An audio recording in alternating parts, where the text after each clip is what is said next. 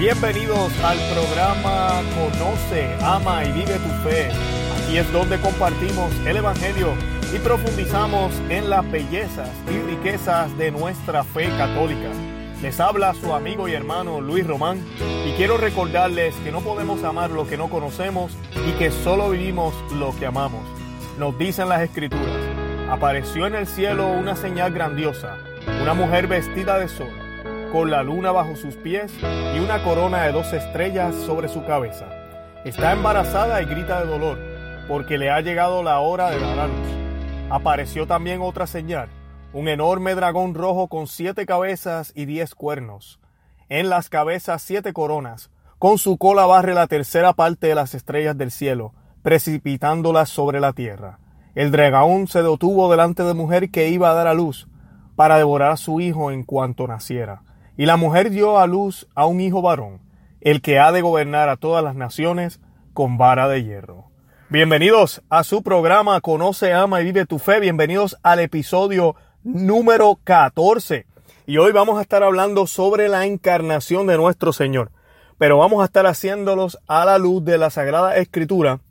Y vamos a estar hablando hoy, no en persona, ya quisiera yo, pero vamos a estar hablando hoy con Tomás de Aquino y San Atanasio vamos a estar utilizando la suma teológica de Tomás de Aquino y vamos a contestar la pregunta, ¿era necesaria la encarnación de nuestro Señor para la redención de la humanidad?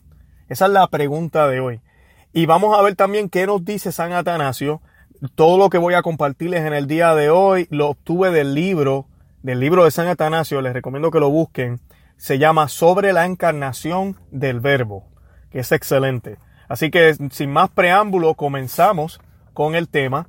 Una de las cosas que Tomás de Aquino nos define es qué significa para qué, para qué, qué significa que algo sea necesario. Una cosa puede ser necesaria de dos modos. Uno es para alcanzar un fin, o sea que es necesario para que ese fin se haga a cabo. Y la otra es porque sin eso tal cosa no puede existir. Esas son las dos cosas que determinan si algo es necesario o no. Y la pregunta de si era necesaria la encarnación para la redención del género humano viene porque si nos ponemos a pensar, nuestro Dios es sumamente poderoso, es grande, no necesita de nada, no está obligado a hacer nada. Así que si Él quería redimir al mundo entero, Él podía hacerlo de cualquier otra manera. O sea que es una pregunta muy, muy legítima y muy profunda. Y en el primer sentido, de lo que hablamos, de lo que acabamos de decir, si era necesario la encarnación para la redención, nos dice Tomás de Aquino lo siguiente. No se puede afirmar que la encarnación del verbo fuese necesaria para la redención, pues Dios, por ser omnipotente, pudo rescatar al género humano de infinidad de maneras distintas. Así que, como les mencioné, lo podía haber hecho de otras maneras. En cambio, en el segundo sentido, sí fue necesario que Dios encarnase para salvar a la naturaleza humana. San Agustín dice, debemos demostrar que Dios, a cuyo poder está todo sometido, no padece indigencia de medios, pero no existía otro más oportuno para sanar nuestra miseria. Así como el verbo, así como a través del verbo todo fue creado, a través del verbo todo va a ser redimido. Por eso es que en la primera si era necesario para alcanzar este fin. No, no era necesario. Dios podía haber salvado, redimido la humanidad de cualquier otra manera. Pero para la segunda, para que realmente la redención fuera efectiva y fuera de la manera en que Dios quiere que nuestro que el plan de él se lleve a cabo, sí era necesario que fuera hecho de esta manera. Y para convencernos, Tomás de Aquino nos muestra cinco cosas, cinco cosas que realmente prueban de que era conveniente que Dios se hubiese hecho hombre para la redención del hombre. Las primeras tres son las tres virtudes teologales, que son la fe, la esperanza y la caridad. Y dice lo siguiente, primeramente en lo referente a la fe, que se hace más segura al creer al mismo Dios que nos habla. San Agustín dice, para que el hombre caminase con más confianza hacia la verdad, la misma verdad, el Hijo de Dios, haciéndose hombre, constituyó y cimentó la fe. Y hace todo el sentido.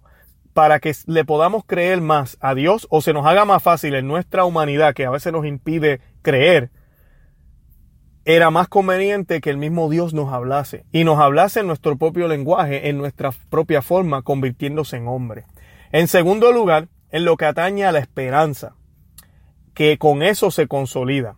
A este propósito, San Agustín dice, nada hubo tan necesario para fortalecer nuestra esperanza como el demostrarnos Dios cuánto nos amaba.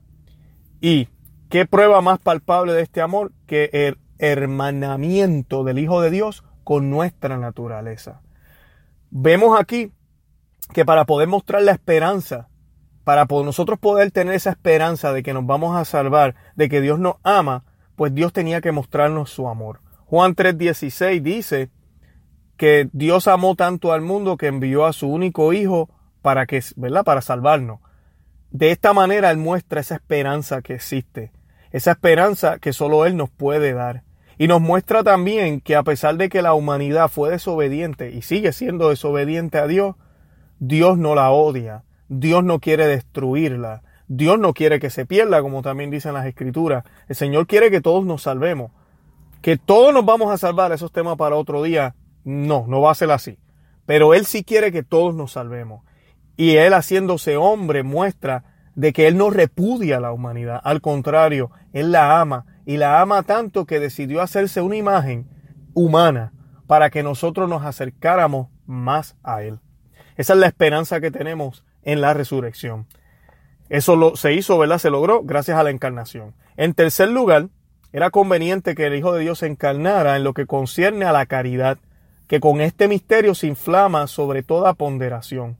San Agustín dice, ¿qué causa mayor puede asignarse a la venida del Señor que la de mostrarnos su amor. Y luego añade, si hemos sido remisos para amarle, no lo seamos para corresponder a su amor. Exactamente eso. No hay mejor manera de inflamar ese amor que nosotros debemos tener por el prójimo, ese amor que debemos tener por Dios, que ver esa venida del Señor. Y no solo ver la encarnación de que Dios estuvo dispuesto a bajar su, su, su poder de Dios y hacerse hombre, sino que nuestro Dios también muere en una cruz por nuestros pecados y está dispuesto a darse por completo, incluyendo esa humanidad, por completo, por la salvación de nuestros pecados. Esa es la muestra de amor más grande. No hay amor más grande que el que da la vida por sus amigos. En cuarto lugar, Tomás de Aquino nos dice que era necesaria la encarnación para el género humano en lo que toca al recto comportamiento, en el que se nos ofreció como ejemplo. A este respecto, también dice San Agustín, no había que seguir al hombre a quien podíamos ver, sino a Dios, que no podía, que no podía ser visto. Así pues, para mostrarse al hombre y para que éste le viera y le siguiera, Dios se hizo hombre. Eh, ya terminamos con las primeras tres, que son la fe, la esperanza y la caridad. Ahora San, San, Santo Tomás de Aquino nos habla del recto comportamiento y el ejemplo que nos da Jesucristo en su persona. Eso también fue conveniente. No tenía que ser así. No era necesario. Nosotros podíamos seguir a un Dios que no hemos visto, pero que sabemos y escuchamos y entendemos lo que Él quiere de nosotros. Pero Dios quiso darnos el ejemplo, siendo hombre, asumiendo todas las debilidades y todas las cosas que nuestra humanidad asume. Él también las asumió y nos mostró el camino a seguir. Y la última que Tomás de Aquino nos muestra para, para, para darnos a entender si era necesaria la encarnación eh, finalmente la encarnación era necesaria para la plena participación de la divinidad que constituye nueva bienaventuranza y el fin de la vida humana. Y esto nos fue otorgado por la humanidad de Cristo. Pues como dice San Agustín en su sermón Nativitate Domini, Dios se hizo hombre para que el hombre pudiera hacerse Dios. Esas palabras son muy famosas de San Agustín. El hecho de que lo divino se mezcla con lo humano. Y no es mezclar, básicamente, porque lo divino siguió siendo igual. Cuando la persona de Cristo, Jesús, se hizo hombre, Él siempre fue divino. Su persona siempre fue divina, pero asumió dos naturalezas. Continuando con su divina naturaleza aquí en la tierra y también la nueva naturaleza concebida a través de María, concebida por el Espíritu Santo a través de María, esa naturaleza humana. Y el Señor al hacer eso nos nos abrió las puertas a la humanidad de nuevo a poder estar en completa armonía con Dios. No nos olvidemos que cuando Adán y Eva fueron creados, fueron creados de esa manera. Tenían humanidad, un cuerpo humano, pero eran completamente divinos también, en el sentido de que estaban en gracia y podían vivir en armonía con Dios. Estaban en, una gracia tan plena que dice el Génesis que el Señor paseaba en el jardín con ellos, prácticamente caminaba con ellos.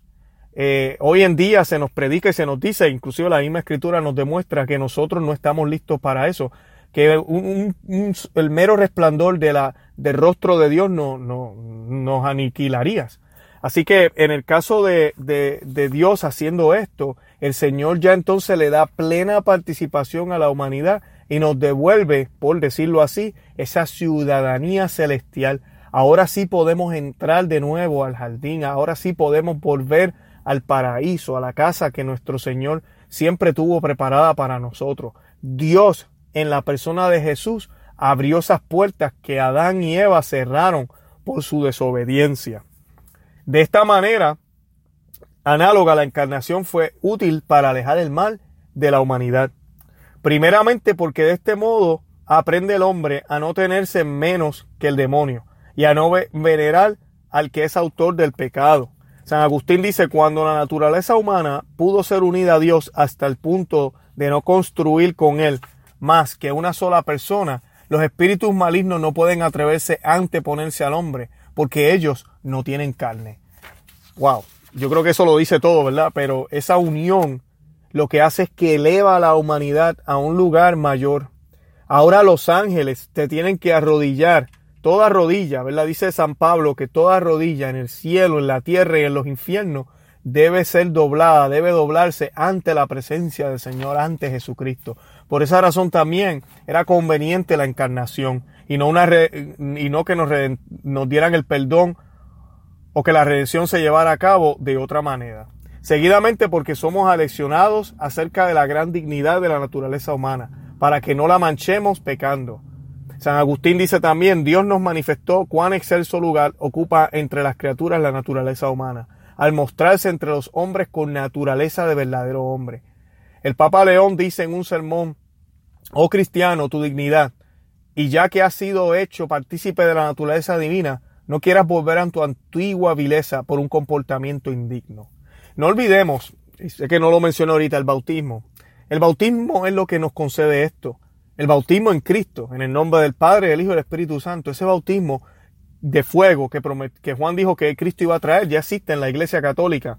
Y usted se bautiza, ya usted se hace partícipe y el Papa nos está eh, recordando esto, que esa dignidad no la perdamos, que no volvamos otra vez a esa naturaleza de destrucción antigua que tenían nuestros padres, Adán y Eva, sino que asumamos esa, esa distinción que nos ha dado el Rey de Reyes, el Señor de Señores. Ahorita hablábamos del hermanamiento, porque ahora somos hermanos de Cristo, ahora somos hijos de Dios. Después, porque para destruir la presunción humana no fue otorgada la gracia de Dios, nos, nos fue otorgada la gracia de Dios en Cristo, hombre, sin ningún mérito nuestro, como, como nos dicen las Escrituras. Eso también es otro propósito. La gracia de Dios fue fue provista gracias a Cristo. En Cristo, Cristo obró como obró por la voluntad del Padre. Él, él, era Dios, pero su humanidad obró por la voluntad del Padre. Nosotros debemos obrar por la voluntad del Padre también. ¿Por qué? Porque ahora Cristo vive en nosotros. Por eso San Pablo decía, no soy yo quien vive, sino Cristo quien vive en mí. Y eso no pudo haber pasado si no hubiese habido un precedente, si no hubiese habido uno que lo hiciera perfecto, si no hubiese habido uno que tenía la autoridad de cambiar esa, eso y de poderlo hacer eterno. Y ese es Cristo Jesús, ese es nuestro Dios. En cuarto lugar, porque como vuelve a decir San Agustín en el mismo sitio, la soberbia humana, obstáculo principal para la unión con Dios, puede ser confundida y curada por la profunda humildad de Dios. Nuestro Jesús, cuando se encarna, nos muestra esa humildad que debemos tener y nos muestra que si nos hacemos menos, seremos más. El más pequeño será el más grande, los últimos serán los primeros. Ese lenguaje que Jesucristo usa constantemente es para mostrarnos este misterio y Él ya nos dio ese ejemplo, porque la soberbia humana no nos va a dejar, va a bloquear esa gracia que solo Dios puede proveer. Finalmente, para liberar al hombre de la esclavitud. A este respecto, también San Agustín dice, debió hacerse de tal modo que el diablo fuese vencido por la justicia de Jesucristo hombre. Escuchen bien, debió hacerse de tal modo que el diablo fuese vencido por la justicia de Jesucristo hombre, lo que cumplió al satisfacer Cristo por nosotros. Un simple hombre no podía satisfacer por todo el género humano, y Dios no estaba obligado a hacerlo. Luego era conveniente que Jesucristo fuese a la vez Dios y hombre. Por eso te dice el Papa León en un sermón, el poder asume la debilidad, la majestad se apropia de la, humildad, a fin de que, como era necesario para nuestra redención, un solo y mismo mediador entre Dios y los hombres pudiese, por un lado, morir y por otro resucitar. Si no fuese verdadero Dios, no traería remedio, y de no ser verdadero hombre, no nos daría ejemplo. Ambas tienen que ser necesarias como les mencionaba. Ningún hombre hubiese podido hacer esto, es imposible. Usted puede vivir una vida perfecta, puede hacer todos los actos perfectamente bien, puede hacer todo con la mejor intención del mundo. No hay acto de bondad que supere la vida de nuestro Señor Jesucristo, la vida, muerte y resurrección de nuestro Señor Jesucristo. Como dice aquí, si no hubiese sido verdadero Dios, no hubiese traído el remedio, ¿verdad? Que es la salvación, su cuerpo y sangre, el ejemplo, todo lo que hizo nuestro Dios en su vida. Y de no ser verdadero hombre, no nos hubiese dado ese testimonio no nos hubiese demostrado que sí se puede con la gracia de Él, que sí se puede con la fuerza que solo viene, de la tercera persona de la Santísima Trinidad del Espíritu Santo, que sí se puede si nos hacemos menos y dejamos que la voluntad del Padre se, se realice. No olvidemos la oración de Gesemaní de nuestro Señor Jesús, que humanamente le pedía a su Padre Celestial que tratara de retirar ese cáliz, pero que se hiciera su voluntad. Y por último, hay todavía otros muchos beneficios que siguen de la encarnación, pero exceden la comprensión humana. Claro que sí, muchísimas cosas que nosotros no podemos explicar. También, gracias a la encarnación, obtenemos una madre, tenemos una nueva Eva. Y la nueva Eva era necesario porque la idea o el plan que nuestro Dios tiene es redimir a toda la humanidad. Nuestro Dios creó a Adán y a Eva, creó a Adán primero, luego a Eva para darle compañía. Y Eva, por robar del fruto prohibido hizo que, que Adán comiera. Adán, por despreocupado también, ambos pecaron, tomaron su decisión individual. No es que Adán pecó por culpa de Eva. Ambos pecaron y la humanidad quedó perdida. Ahora tenemos el nuevo Adán que es Cristo, ¿ok? Eh, perfectamente Dios, perfectamente hombre. Y tenemos a su madre que no agarra el fruto sin permiso, sino que nos trae el fruto, ¿ok? Por la voluntad de Dios. Eh, a través de la sumisión que ella libremente aceptó después que el ángel le dijo el mensaje. Y ella aceptando esa, esa, esa misión y haciéndose esclava del Señor, nos alcanzó junto con Cristo la libertad. Y así que pudo venir Dios al mundo gracias a ella. Por eso es que a ella se le compara como la nueva Eva, porque ahora que somos también eh, hijos de Dios, y que somos templo del Espíritu Santo, entonces también tenemos que tener una nueva madre. Nuestra madre no puede seguir siendo Eva, nuestro padre no es Adán. Ahora somos hermanos, ¿verdad? De Adán y nuestra madre es Eva. Eh, y también nos provee esa, esa intercesión por parte de su madre. También la encarnación fue hecha para poder establecer su iglesia aquí en la tierra. Y esto es bien importante. La Iglesia Católica no es una institución humana. Si fuera una institución humana yo no creería en ella, porque yo creo que no hay nada humano que, que no sea más corrupto. Todo es corrupto en la humanidad, todo tiene un interés. Y la Santa Iglesia Católica no es humana. La Santa Biblia nos dice que nuestro Señor Jesucristo murió en la cruz por su iglesia. Por su iglesia, murió también por todos, pero también dice que estuvo dispuesto a dar la vida por su iglesia. Eh, así de importante para él era la iglesia. Y no estamos hablando de cualquier organismo. La iglesia es el, el pueblo de Dios. Es el pueblo, el nuevo pueblo de Israel. Eso es la santa iglesia. Todo comienza con Abraham, que es escogido por Dios, por la fe que tenía en Dios. Se hace Dios un pueblo a través de él. Ese pueblo se distingue entre todas las naciones, se vuelve un pueblo sacerdotal, un pueblo que da testimonio, a pesar de que adentro se cometían horrores pero sigue siendo el pueblo de Dios. Y el mundo entero podía observar eso. Y se vieron prodigios y grandes cosas sucedieron. Luego Jesucristo nace de ese pueblo de Dios, de ese pueblo de Israel. Tenía que ser un judío. El Mesías no podía ser de otro país, tenía que ser de ahí, de ese pueblo.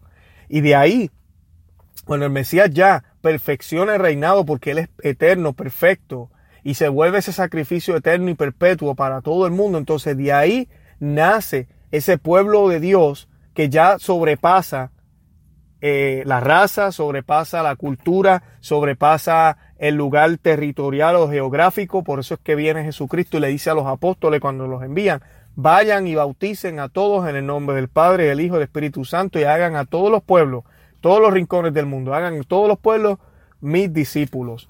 Eh, a todos los que le perdonen los pecados le quedan perdonados, a todos los que le queden atados le quedan eh, atados le da toda esa autoridad a su iglesia porque la iglesia es una extensión de Cristo. Es por esto que a pesar de todos los errores que se han cometido durante más de dos mil años en la iglesia católica, la iglesia sigue, la iglesia no se acaba y a veces las personas no pueden explicarse cómo. ¿Cómo es posible que todavía siga ahí? Porque no es algo natural, es sobrenatural. La cabeza de la iglesia no es el Papa, es Jesucristo. El Papa es el vicario de Jesucristo, es el representante. Por eso es que al Papa le besamos el anillo, lo tratamos con reverencia. No por él, porque él es un pecador también. Inclusive han habido papas que no han sido lo más santo, ¿verdad? Que, que se ha visto.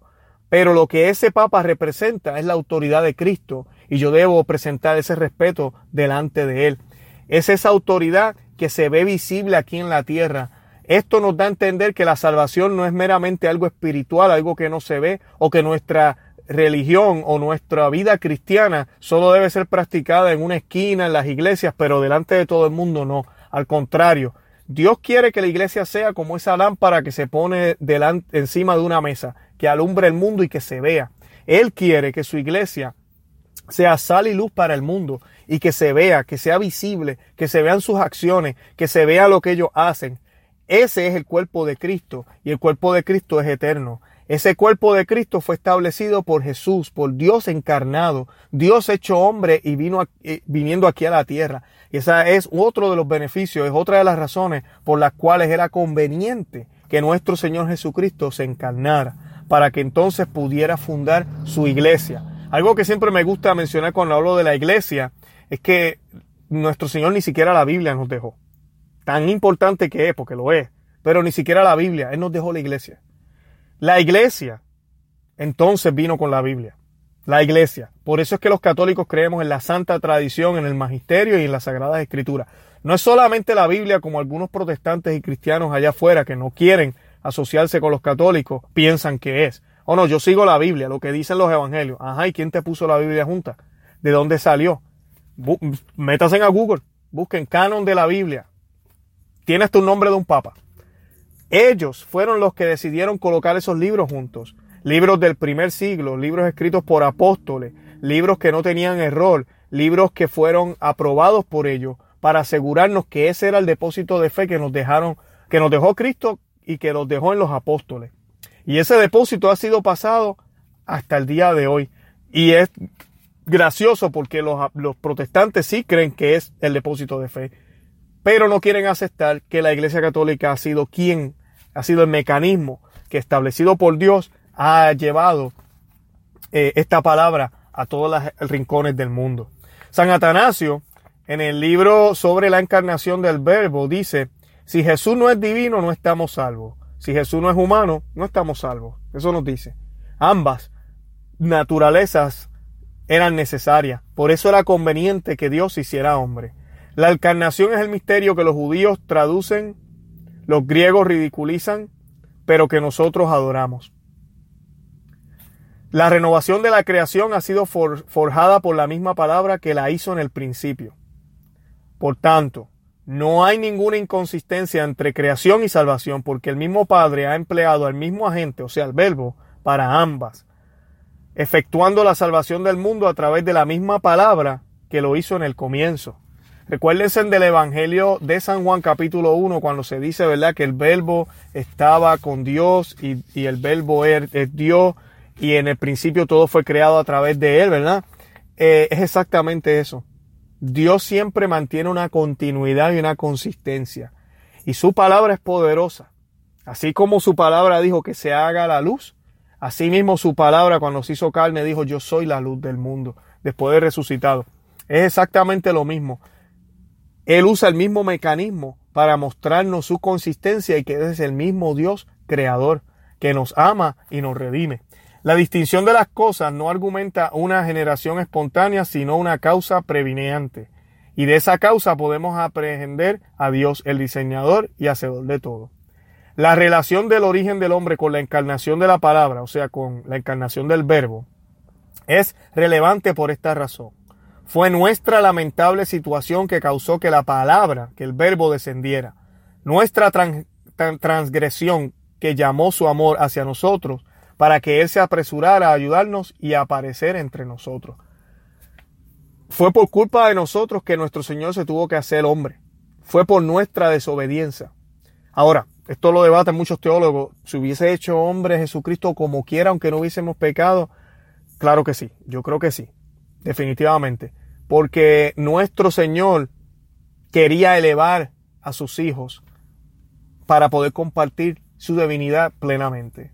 Y él hubiese querido hacer algo como esto. Mucha, hay una tradición franciscana que dice que la guerra que se formó entre los ángeles que quisieron desobedecer a Dios, Lucifer y, y, todo esto fue porque Dios le presentó el plan a ellos y les mostró cómo ellos tenían que adorar a Jesús, que se iba a ser hombre, eh, al verbo, ¿verdad? La palabra, su palabra, y que iba a haber una madre completamente humana, obviamente que tenía que, que engendrar a ese hijo, y que ella también iba a tener que ser adorada porque ella iba a ser creada especial y que ella iba a ser eh, la reina. Y para Lucifer y los ángeles que decidieron desobedecer fue como un insulto. Ellos decían, pero nosotros somos espirituales, somos superiores a ellos y tú nos estás diciendo que nosotros tenemos que arrodillarnos ante ellos. Pues sí, porque antes de, de, de ustedes estoy yo, estoy yo, Dios. Y como dice la, la, la, tradición, el arcángel Miguel dijo, ¿quién como Dios? Nadie como Dios. Fue el que, el que realmente lidió la batalla y dijo, mira, aquí no se trata si estamos de acuerdo o no, es que no hay nadie como Dios. Y nosotros existimos para servirle a Dios. Así que tomando un cuerpo como el nuestro, porque todos los cuerpos estaban destinados a la corrupción de la muerte, Él rindió su cuerpo a la muerte en lugar de todos y lo ofreció al Padre lo hizo por mero amor para que en su muerte todos murieran y así la ley de la muerte fuese abolida y poder hacerlos vivos con su muerte a través de la apropiación de su cuerpo y por la gracia de su resurrección. Esa es la salvación. Así fuimos redimidos. Cada vez que nuestro Dios mira hacia abajo, y digo hacia abajo porque ¿verdad? siempre tenemos esa visión de que Dios está en lo alto, y ve la humanidad como está, y no quiero hablar de lo mal que estamos, en vez de ver nuestro pecado, Él ve a su Hijo especialmente en los que somos fieles a Dios, especialmente en los bautizados, especialmente en los que tal vez no hemos alcanzado la perfección, pero caminamos en santidad. Ese es el milagro de Dios, el milagro que hizo en la encarnación.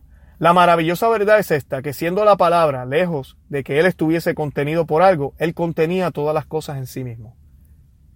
Wow. Vamos, vamos a leerlos otra vez.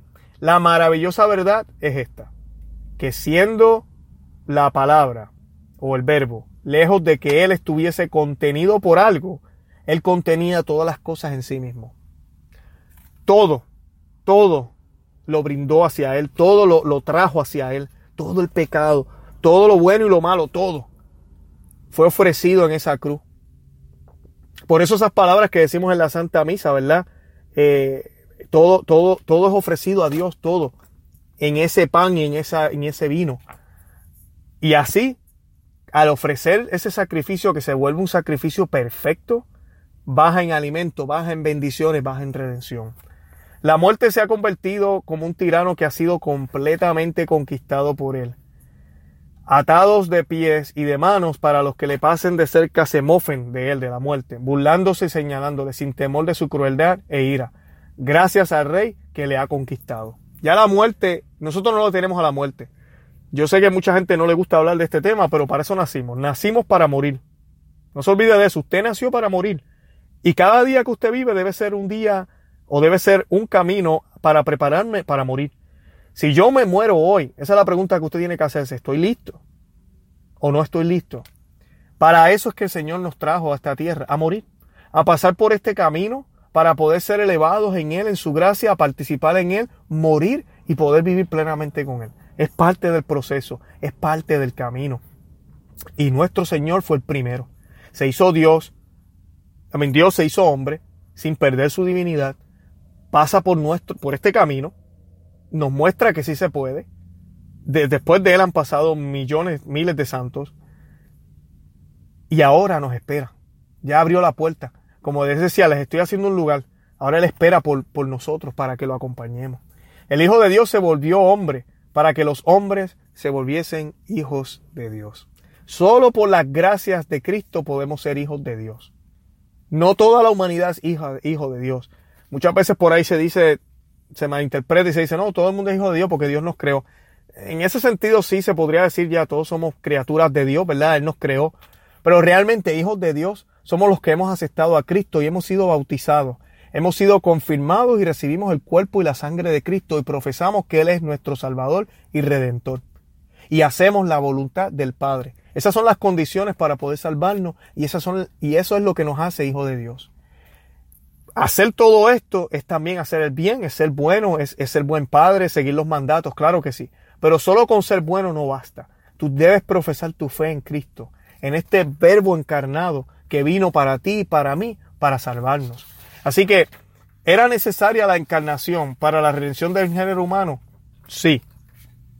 Pero no que Dios estaba obligado a hacerla. Debemos entender eso. Pero como Dios escoge, Dios es perfecto. Dios va a escoger la mejor ruta. Dios va a escoger el mejor plan. Así hace en tu vida y en la mía. Escogió esta. Porque haciéndose Jesús hombre, nos dio la fe que necesitábamos para creer en el verdadero Dios nos enseñó y nos mostró la esperanza que hay en la resurrección y en la vida. Nos mostró cómo debemos amar, ese amor legítimo, ese amor que lo da todo y que lo que busca es el bienestar del otro.